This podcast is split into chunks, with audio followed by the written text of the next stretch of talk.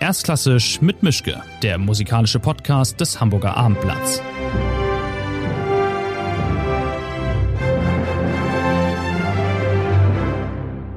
Herzlich willkommen bei einer neuen Folge von Erstklassisch mit Mischke. Wieder sind wir nicht in der Redaktion, sondern diesmal wieder backstage in der Elbphilharmonie in einer Garderobe. Mein Gast heute ist William Christie, ein französischer Barock-Spezialist, der aus den USA kommt, der heute Abend in der Elbphilharmonie mit seinem Ensemble Les Arts Florissants ein Jubiläumskonzert gibt zum 40. Geburtstag des Orchesters und wir wollen dann, denke ich mal, hauptsächlich über Barock sprechen, aber nicht nur. Mr. Christie, thanks very much for having me and uh, welcome in Hamburg again. Thank you very much. The first thing that came to my mind asking you was what is so special for you about French Baroque music? Why not Italian Baroque music? Why not German French German Baroque music? What's what's the point in French? Well, first of all, it's the language. And language determines how music is written, essentially, especially in an age when I think vocal music and music with text was considered to be so important as it was in, back in the 17th and 18th centuries. So French music is very special because it's sung in French. And if you say it's sung in French, it means it's played in French. Because essentially, Baroque music as well acknowledged the fact that the voice was the principal instrument and the most important instrument. But um, did you sort of give German music a try and said, "Oh no, that's too too German for my taste. That's too effective. That's too strict." That, first of all, German music is not too strict. Okay. You know, I mean, after all, I mean, Bach is one of the most sentimental composers that I know. Mm -hmm. All you have to do is listen to a Bach Minor Mass uh, or Johannes Passion to feel, you know, that Bach is not the least bit severe at all. Mm -hmm. uh, he has some wonderfully sort of intellectual ideas about about counterpoint, but that doesn't prevent him from being very human. Uh, what? No, I, I, I think when people think of me, they think of French music because essentially, I was perhaps uh, along with others, of course, um, we sort of gave some new life to French music. But you can't be a Baroque interpreter if and avoid Bach mm-hmm. or avoid Monteverdi or avoid Handel uh, or what have you. Mm. French music has been a great love of mine, obviously, because I say it's it's. I like French culture. I like the French music. I like French uh, French art. I like the French language. Mm-hmm. Um, and it's true that French music stands apart in many ways, also because of harmony. Um, what's the difference is there some kind of kinship between Ravel and Rameau? Mm-hmm. Yes. Mm. And you can hear it in, actually, the harmony, in the colors that, of course, this, it's presenting to its audience. Mm. What was it like when you started? You, you came as an American to, to France and you tried to bring the French the idea of doing this music. I could imagine that not every Frenchman was really happy to be taught by an American what their own history was about. Could you imagine me coming into uh, into mid nineteenth century Germany? Let's say you know, sort of Leipzig and Mendelssohn, and I'm English, mm -hmm. or I'm um, Spanish, and I'm saying to them, "You really should look out for Bach. He's not bad." You know? but but but how was it like? I mean, did you was it really tough in the beginning, or was it quite easy because nobody really cared about this music, and you were the first one to to acknowledge that again, or what was it like? I think it's a complicated issue, actually. I mean, I arrived uh, two years after May of '68, mm -hmm. which, in a sense, I think was a cultural and social upheaval. It was a revolution mm. in many ways.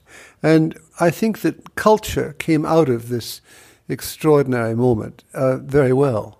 First off, because the French realized that there was there were other people in the world aside from the French. Mm-hmm. What an, what a surprise! Cult, culturally speaking, well, of course they acknowledged the fact, you know, that Wagner was the, the greatest composer of the 19th century, perhaps. But yes, but you know, yeah, you know, or, or, or, or, they'd say silly things like, you know, we French are not terribly musical. We're literary, you know.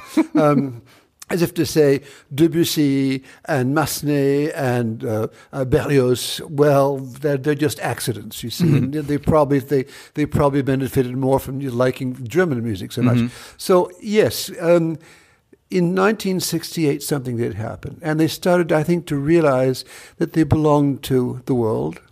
That yes, perhaps people um, like me, uh, who come and worship in Paris, you know, at the feet of all the French gods that I love, yes, we perhaps had something to say that perhaps was perhaps more important than what they were saying. You say, that's one aspect, and so therefore I was well received. I see. Um, but there's also the idea too that um, they have so much culture, the French, that you know when someone comes and helps pick them up, you know, pick the bags up, you know, the mm-hmm. culture bags, mm-hmm. and helps them to the, train, the train mm-hmm. station, and you know, and they like that. You mm-hmm. see, it's uh, essentially it's that role that France has played uh, played for many many years of of yes, it's being the best, you know, and if Americans come to to, to France, it's to be essentially to bask in this wonderful culture française.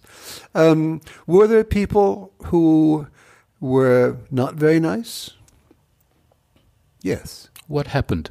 Well, it's very simple. It's the same thing that would happen at the Juilliard School in New York, mm-hmm. or it would be the same thing uh, at one of the big Hochschulen, you know, in in Germany. Mm-hmm. You know, uh, it would be the same thing. Um, yes, it essentially it, it, it, this is the, it amounts to what I'm about to say. It is essentially we have evolved our way of treating early music. Uh, and we don't need yours. We don't need foreigners to explain no, that. it's not even a question of foreigners. It's a question essentially of saying we have a conservatory, you know, where we train the best musicians in the world. And we play this music, the music of the 17th century and the 18th century, which we don't really like too much. We play it as we like, as we would the music we do like. Mm-hmm. In other words, we play them on modern instruments and we play them well, as if it were Debussy, or why not, or Ravel, you mm. know. The same way, for example, that Karajan, when he was conducting, you know, the Weihnachtsoratorium. Mm. 800 you know, musicians. So, yes, of course. And what, what was he really thinking about? Mm. I have he no was, idea. Well, he was thinking about the people he really loves, you mm. know. That's to say, the post-Romantics. You know, why shouldn't we make Bach sound a little bit like Richard Strauss, mm. you know, after all? You know, there is musical evolution. This was the big thing. So essentially, the French Conservatoire would take a look at me in 1970 and say, oh, you know, he's like a vegetarian. He's like a vegan, you know. Mm-hmm. Um, or you know he's playing these funny instruments, you know, because he can't play the real ones. Mm, it will pass somehow. It they thought pass. it would. But pass. this was very much a part of German, uh, the view, the German overview of of the new music, the old music movement mm. as well. You say. One thing that came to my mind as well, thinking back about late 1960s, early 1970s, you came, you also came to Europe because you wanted to evade what's going on in Vietnam. You grew up in a in an age and in a in a part of the United States where I wouldn't expect somebody to play harpsichord. Uh, I looked up when you were 18. Uh, Chubby Checker had this hit, "The Twist." Uh, Elvis made movies and you were playing harpsichord in upstate New York. That's a well. I wasn't actually. I was actually in, when I was eighteen. I was in, in, a place called Boston, Massachusetts. Yeah, I know that. I've heard of it. I've been there. But nevertheless, growing up in that period of time, listening to baroque music, playing ancient instruments, that's completely outside of the box and completely unusual for somebody growing up. Well, who builds the box after all? You, know? you in this case. Okay. Yes. So it's my box. It's your box, I'm okay. afraid, yes. You know, it's like someone, uh, a lovely lady whom I met shortly after I moved to Paris in 1970, who had a, a very fancy dinner party, took me aside and she said, Now, where are you from? And I said, Well, I'm from a place upstate New York called Buffalo. Oh, she said, Buffalo. Ooh, and how nice. And she said, And, um, but you speak French. And I said, Yes. And she said, Depuis quand? Well, since when? And I said, Well, actually, since I've been a child, actually. Oh, and, um, and what do you do? And I said, Well, I play the harpsichord. The what? And no, she said, Le clavecin. Uh-huh. And then she left me, you see. And um, during the, the, the, coffee that we were having in the, in the salon uh, after the dinner, she came back to me and she said, Now look, you told me that you were from Buffalo, you're American, and you play le clavecin, mm-hmm. the harpsichord. And I, well, she, what she was saying was, you're telling me something completely stupid because one cannot do the other. Mm-hmm. You see. Mm. well, this is something which many Europeans, of course, b- believe and love. You know. Um, if I told you, for example, that my mother's dinner partners back in the 1950s included Josef Krips, Mm-hmm. Yes, remember, mm-hmm. remember Josef Krips? Yes. Nice, the echte Wiener. Uh, yeah, um, he was actually conducting the Buffalo Philharmonic. I see. Okay. Yes, and would you believe, you know, that uh, my lovely mother, whom I, I'm, I'm owe much to, um, was directing a small choir in our little Protestant church. You see, and um, I can remember when I was maybe 10 or so, mum coming back, and she said, I've just bought something actually at the music store. And it was a pastoral for Vanax, for, mm-hmm. for, for, for, Christmas. And it was by a fellow by the name of Marc Antoine Charpentier. And it had been edited by someone by the name of H. Wiley Hitchcock. Now, this is in Buffalo, New York, you see. Mm-hmm. Well, H. Wiley Hitchcock happened to be someone who I then got to know very, very well when I was at Harvard and then when I went off because he was the great expert in, in Charpentier. And the fact was, you see, that yes, I learned about Charpentier when I was 10 years old, you see. Um, so there is the possibility of being able to play the harpsichord in Buffalo, New York. Okay. What was the first Beatles song you fell in love with? Um, actually, I, I have to tell you that what I really fell in love with, much more importantly, was soul. Yeah, and I've read you, you. You're taking my point away. I've read that you'd like to be reborn as Aretha Franklin in a way. Well, it could be Diana Ross. okay. It could be Aretha. Mm -hmm. um, it could be Sarah Vaughan you know, and a lot of those ladies, you know, um, yeah, I'd, I'd, I'd, go undergo a hormone treatment, you know, if I were able to sort of, you know, sing like those ladies. Hmm. Um, my first Beatles, well, you know, the thing is, you know, we were, where was I back when all that was happening? I remember watching the Beatles on the television with on the Ed Sullivan show, where he first presented these Beatles. That must have been way back in the '60s um, or maybe even late 50s, I can't remember. Yes, we, we followed the Beatles, yes, a great deal. yes, mm. yeah. What's the most modern composer you've ever conducted? I mean, that I've conducted. Yes, conducted. In uh, living or dead? Um, if you have a living one, I'll take the living one as well. Well, I think the last thing I did with um, uh, we did a, a, an extraordinary motet by um, um a still living Franco American composer by the name of Betsy Jolas. Mm-hmm.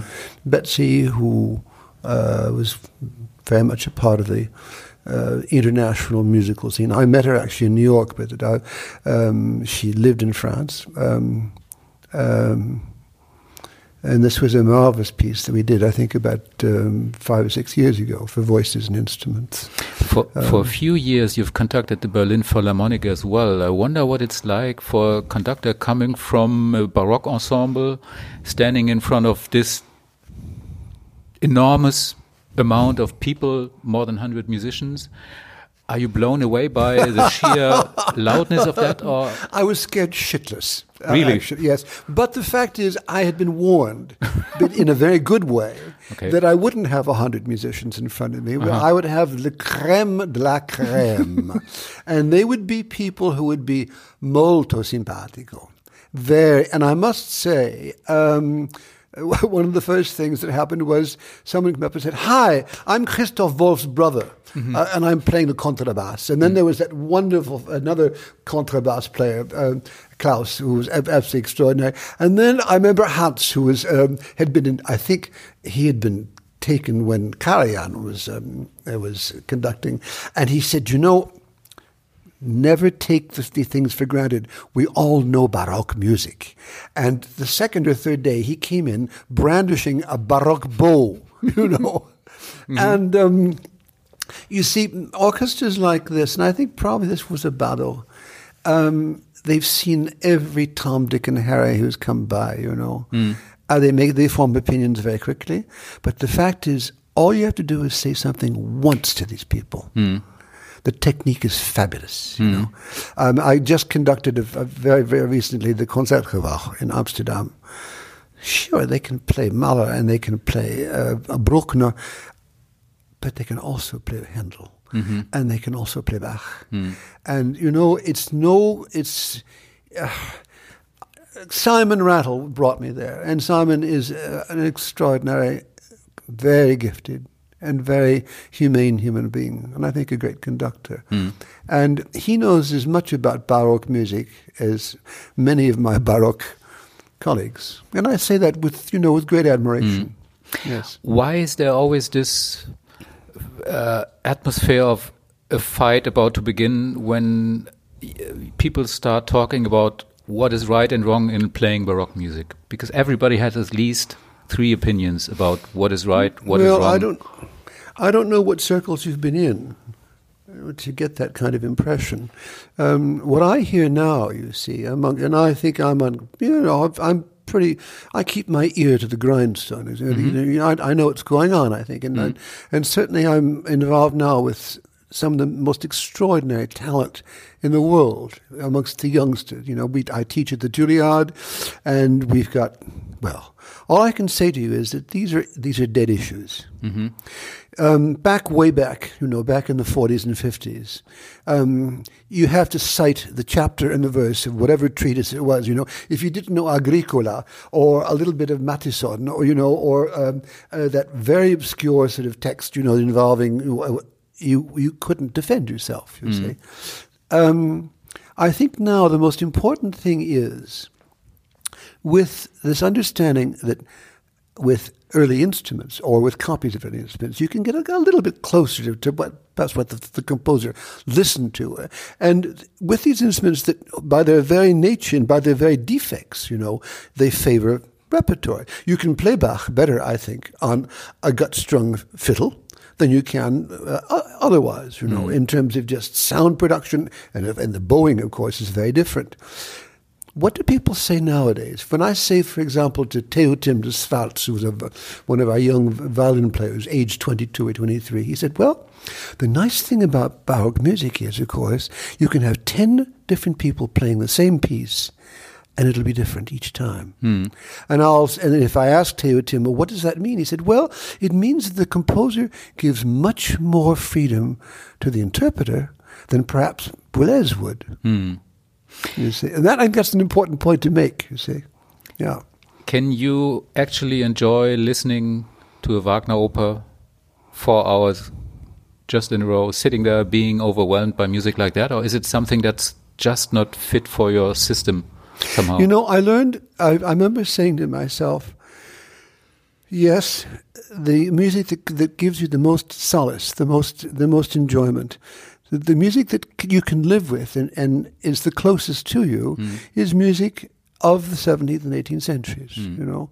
And I carried that around as a kind of a guilt thing for a while, but I should be liking, you know, I was a pianist before, you know. I mean, I made my debut playing the first Mendelssohn G minor con- uh, uh piano concerto, you see. Mm. Um, why, do, why can I not, why, why do I not uh, play uh, the, the, the Faust scenes from, the, from from Schumann? Why can I not do the Brahms, you know, the the great Brahms uh, um, songs and and the the um, and I said to myself at one point, it's because perhaps. I have to make a choice in life that I can't that I can't do everything. Mm-hmm. What do I play when I'm? You ask me about about Wagner. How can you f- possibly be a think a, a feeling musician and not get overwhelmed, you know, by the ring. Hmm. You know, it's.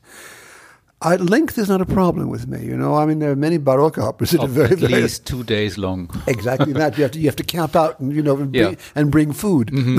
yes. That's the whole point of Baroque opera. Sometimes, yes, yes. No, I um, I I I've said, and it's partly joking, but it's not partly joking in a sense. I, it, it, there is some truth in my next life, if I get reincarnated as something other than a pig or whatever. And not I'd- Aretha Franklin.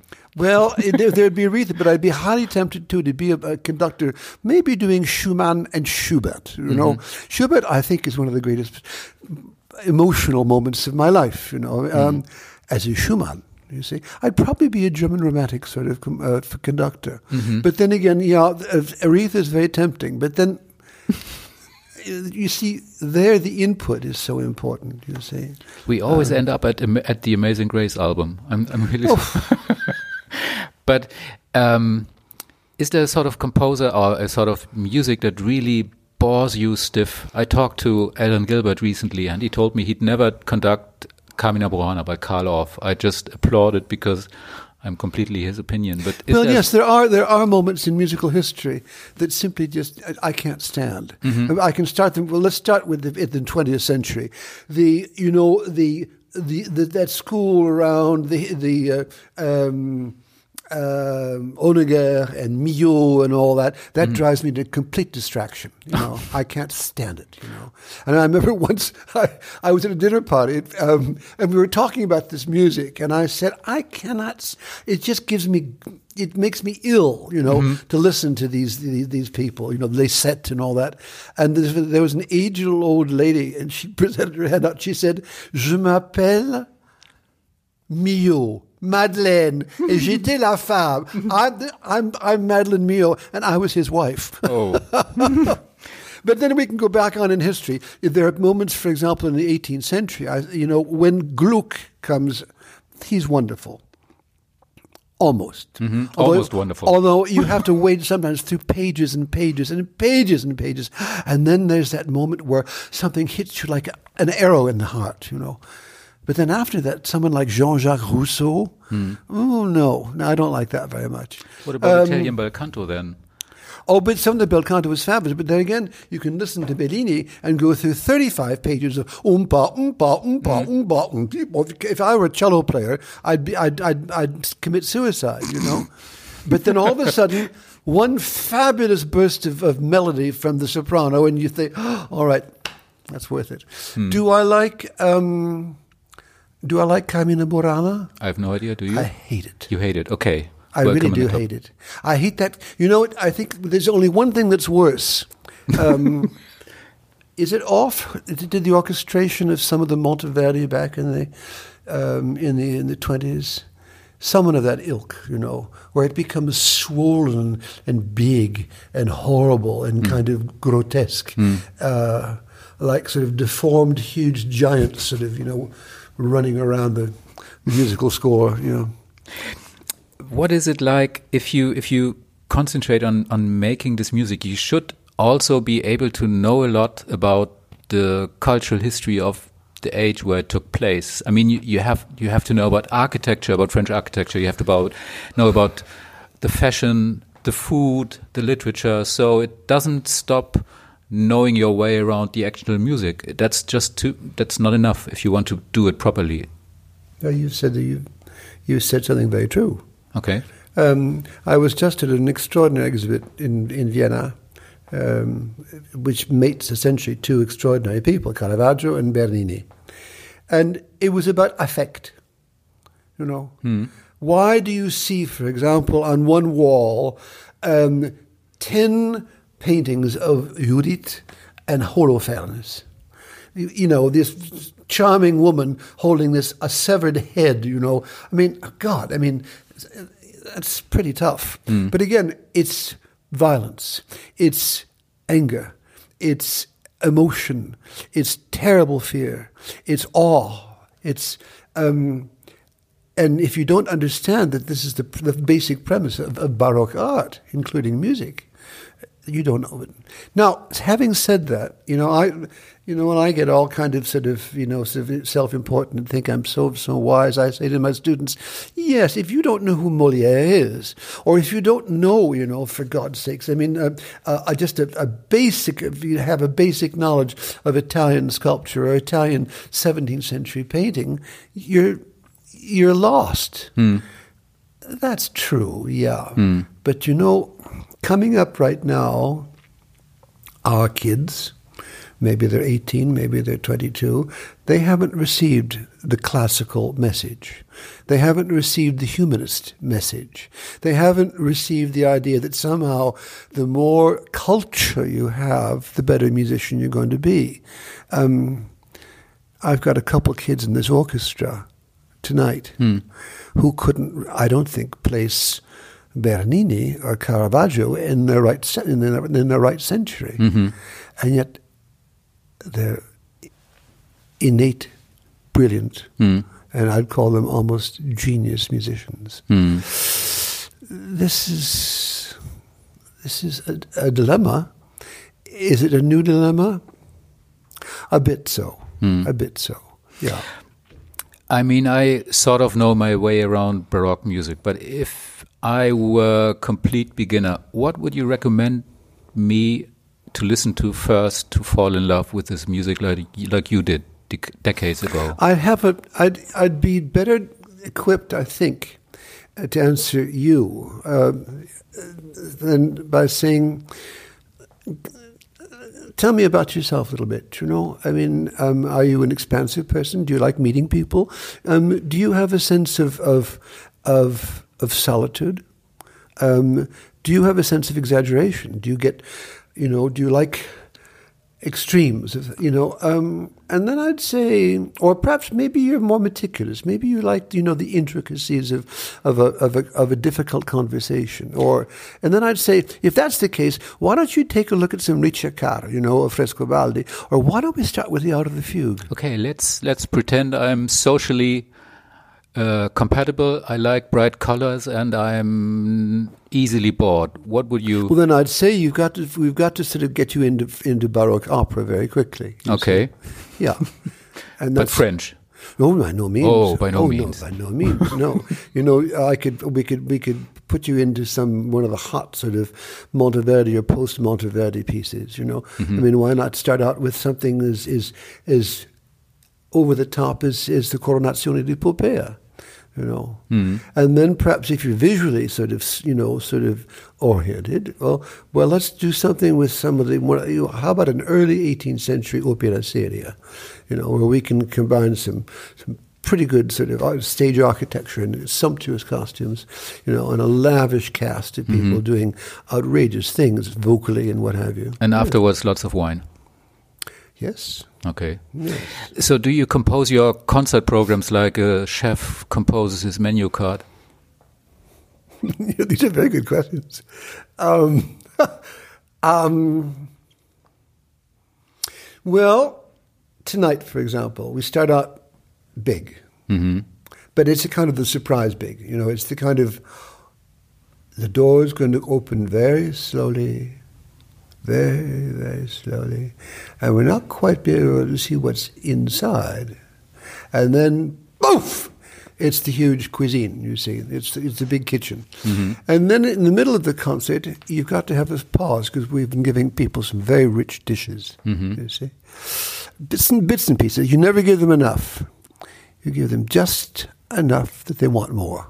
Mm-hmm. And then, after a grand moment, we have the sorbet. We have the little sort of, you know, the, the that, well, the French would call it, you know, the, that little sort of, um, pas de digestif, but, you know, in, in, if you go to Normandy, you have that little trou normand, which is a, a, a little shot of alcohol. Um, and this is a very quiet piece with one voice and one lute. And people go mad. um, and then it builds up again. And we have, finally, we have the bombe glacée. You know, we have the, uh, we have a big baked Alaska.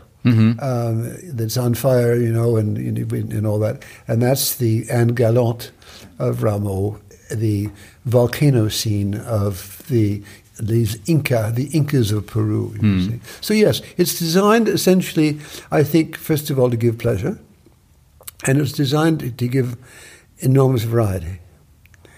And it's also designed to make people, I think, emotionally, um, emotionally, to open up their emotions. Yes. So, a good concert takes you or uh, keeps you busy in your mind for much longer than what the actual concert takes Oh at yeah. the time. Oh yeah. In fact, I've been I would just I've been criticized now by my my team because I'm getting I'm getting I'm too late now. I'm too late. I have a concert to do, which is going to take us I think all around Eastern Europe and perhaps even in Germany with two extraordinary young ladies. Um, a, a wonderful soprano and a wonderful mezzo, and yes, I've given them a lot of ideas but now we've got to sort of you know it's it's the uh, it's the tasting now we have to sort of there's too much music um, we have to refine it down we have to you know and that's that's taking a long time in my mind yes. It does yes it takes a long time.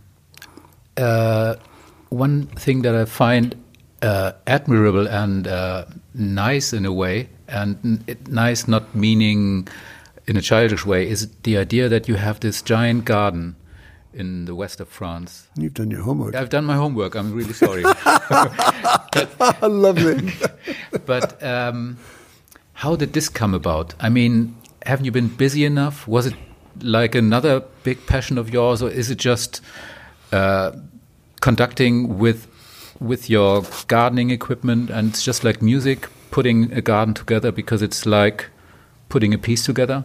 I couldn't make my mind what it's what the reason might have been. Yeah, I think that there's there's, there's well, what you just said. There's some there's some there's some yes, there are some aspects that involve both music and gardens. Um, you know, you do. I think in life, if you're able, and I, that's a, I know it's an enormous privilege and an, an enormous gift. If you can do what you love, you're you're already, in a sense, better off than most of humanity. And there were two things. There are two things in my life that I've, aside from you know, things that are very very basic, that I've I've been fortunate enough to have music, which is kept you know it was you're never alone with music really. Um, it's a wonderful thing. It's a wonderful solace. You know, it's a wonderful companion as well as being something you can then give off to other people. But also, I was, when I was very young, I had you know, you role play and you imitate, and, and, and, and I learned very quickly to love things that grow, gardens, for a number of reasons. I had, first of all, two parents who adored gardens, and two parents who I think could communicate that to their kids. Um, and there was great joy there as well, you know, having a little tiny plot, not even bigger than the, the, the, the that piano there, you know, and being able to plant some bulbs, you know, some tulips and some narcissi and what have you, when I was six or seven years old. That you know, those kinds of things are very important for you. And when I um, and growing up, um, nature was very important, incredibly important. Trees are very important for me, um, and these are things that I learned and I shared with my parents, who were very good about all this. And I guess gardening teaches you to be patient, Which which, I'm- is which not I'm that not. bad for a conductor. No, I, which I'm not. But I, and I, you know, that means to say that I now say yes. Look, okay, fine. I, I take a look at my garden, which I started this last garden, and I started in 1985, 86, and I was impatient. I made mistakes because of impatience. Um, I wanted to get things going very quickly without thinking as much as I should have. But now the garden is 30 some years old. And how large is it? I mean, is it like a mini miniature Versailles, or how, what's the, what's the size? Um, um, when you when you think about a garden in your mind, and, and you know, I had, I had this garden had been in my mind with obviously things added to it as I as I, but the garden is is I've been thinking about this garden for forty years or forty five years or more, fifty years maybe. Um, uh, you think big Okay.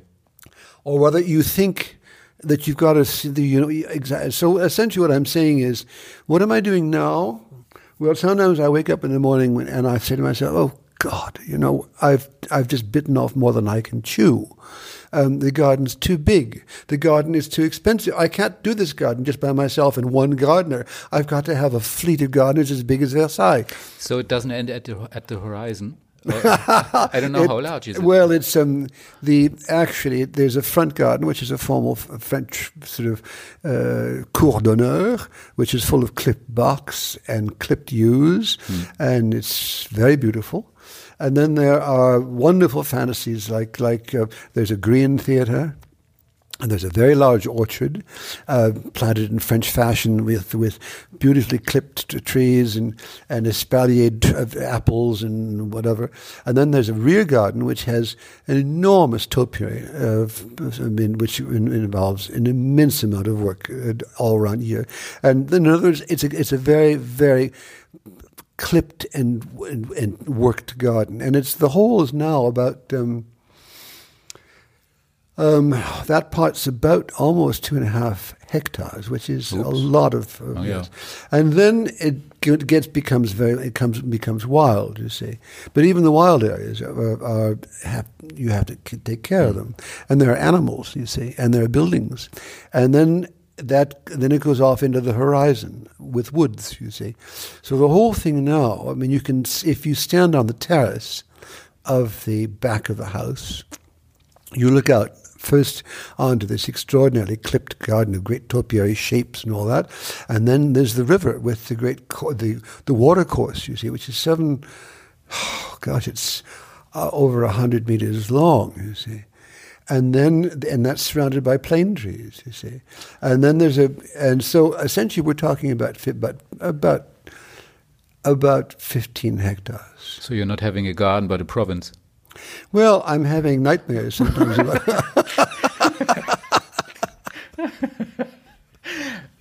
But No, uh, I love it. And- Okay. And of course, now the garden is there for music, you see. And that, and that was another thing was very important. And you asked me this. Yes, I was thinking about both music and garden for most of my life, aside from a few other things, um, which we won't get into. But Um, if you if you you're doing this festival in the summertime, it would drive me crazy if I had all these people trampling in my garden, and No. I have to take care about it afterwards. no, no, no. You actually you love it for a week. Uh huh. Um, you like it a little bit less after ten days. Uh huh. Um, And then you can't wait for them to and then lost. and then they all leave. You see, and then you're left, and you and you could walk out into the garden at eight o'clock in the morning and say, ah, "It's mine." Finally, it's mine again. yes.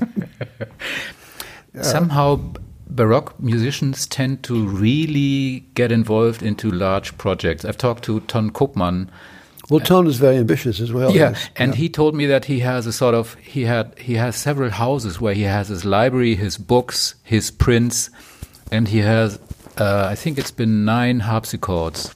So he's a sort of collecting character as well. Well, indeed. In fact, I think Ton, at last news that I, I, I, uh, I don't see him very often nowadays, uh, but he had a house in France as well, or still does. Okay. Yes. So do people like you swap instruments or uh, do you compare each other's um, private passions in, oh, I found this new interesting thing to do. I found this to collect. I found that to, to take Well, of. you know, I was just talking about that today because we were talking about Hamburg and Hamburg in the 18th century.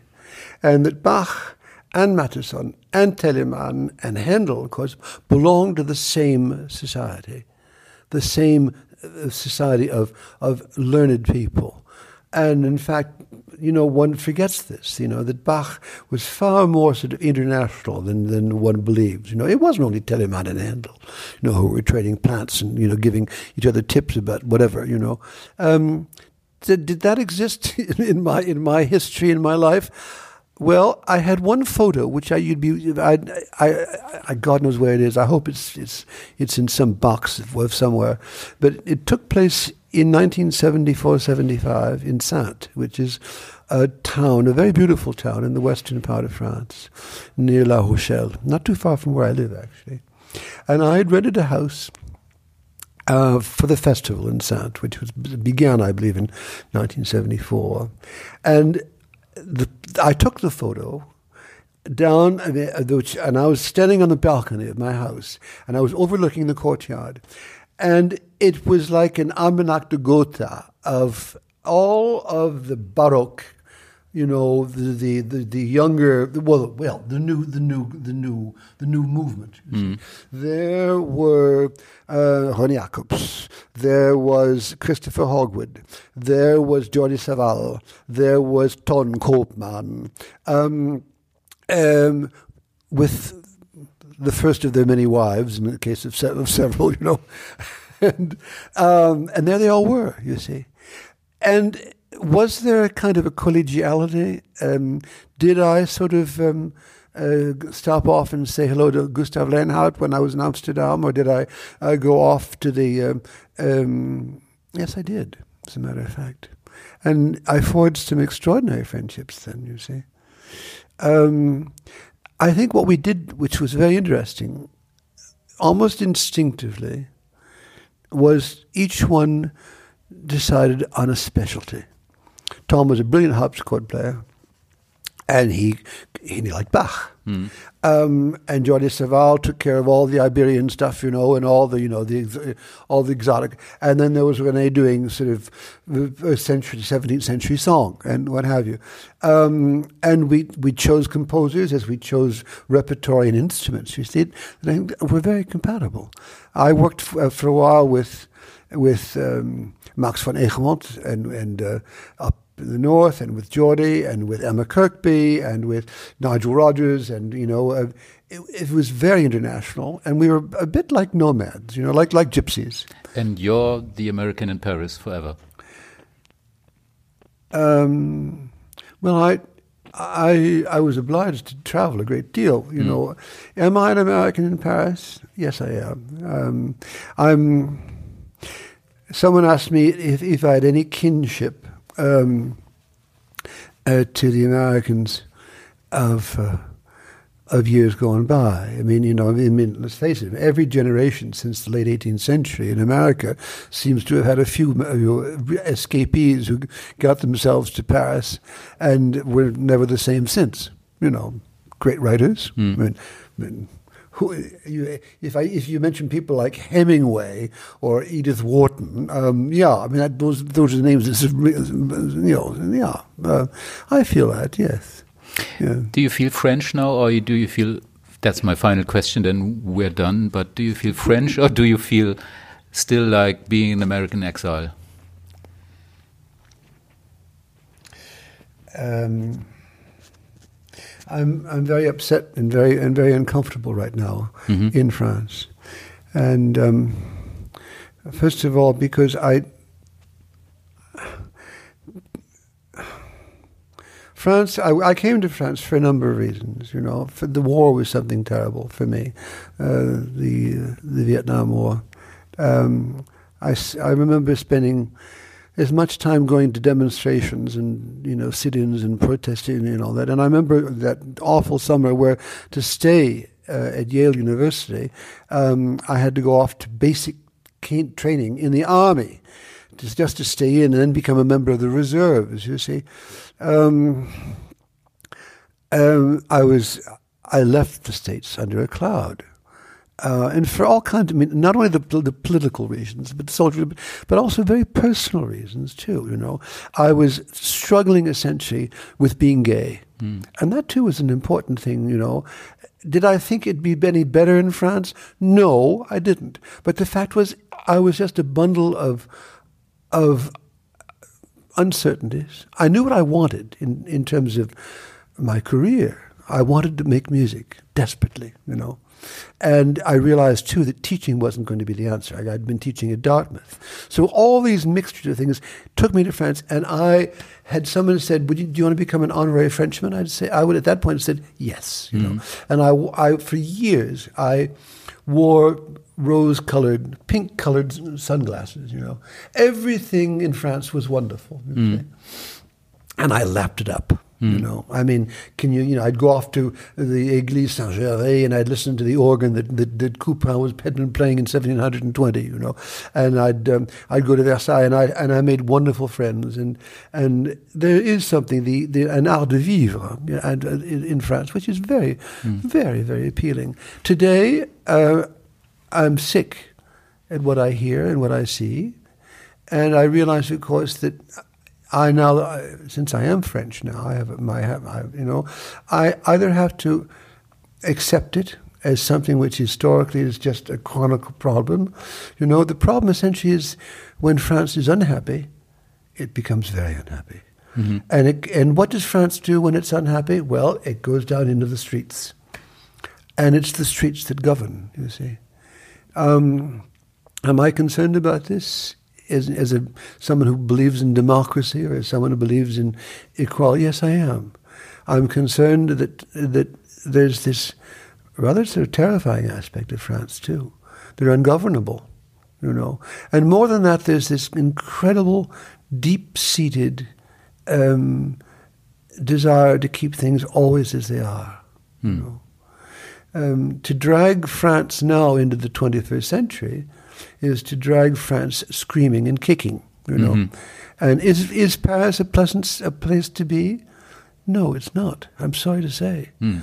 Is that going to last for another month? Perhaps. You know, mm. I have my house. It's fine. I can sort of turn my back on all that, but you really can't turn your back on that. You know, um, I came. I mean, this is not uh, idle and just silly sort of comparisons. You know, you arrive here in Hamburg. First of all, you see a town which is immensely rich. I mean, you sense it, but immensely ordered as well. You know um, is this something that I admire in society? Um, people who think before they, you know, uh, before they they act, uh, which is not the case in France. Mm. Yes, I do admire that. You know. Um, um, so, I think I suppose we could finish off by saying, when I'm feeling good about what's around me. Um, and when I think sort of just loftily about French culture and French art, um, yes, I'm the American in Paris who adores France and has been very, very well treated by French people, you know, and I've learned a great deal. And I suppose it maybe has helped me in a very important way in my music. Hmm.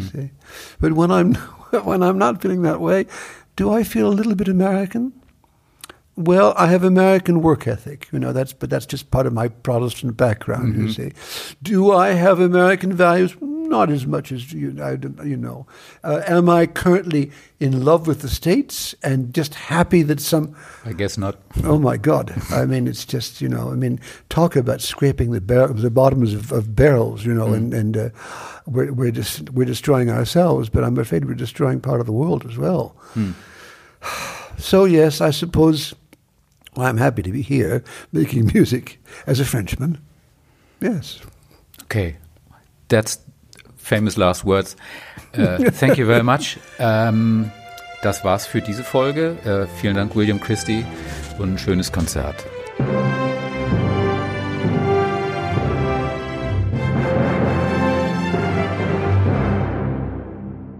Weitere Podcasts vom Hamburger Abendblatt finden Sie auf abendblatt.de slash podcast.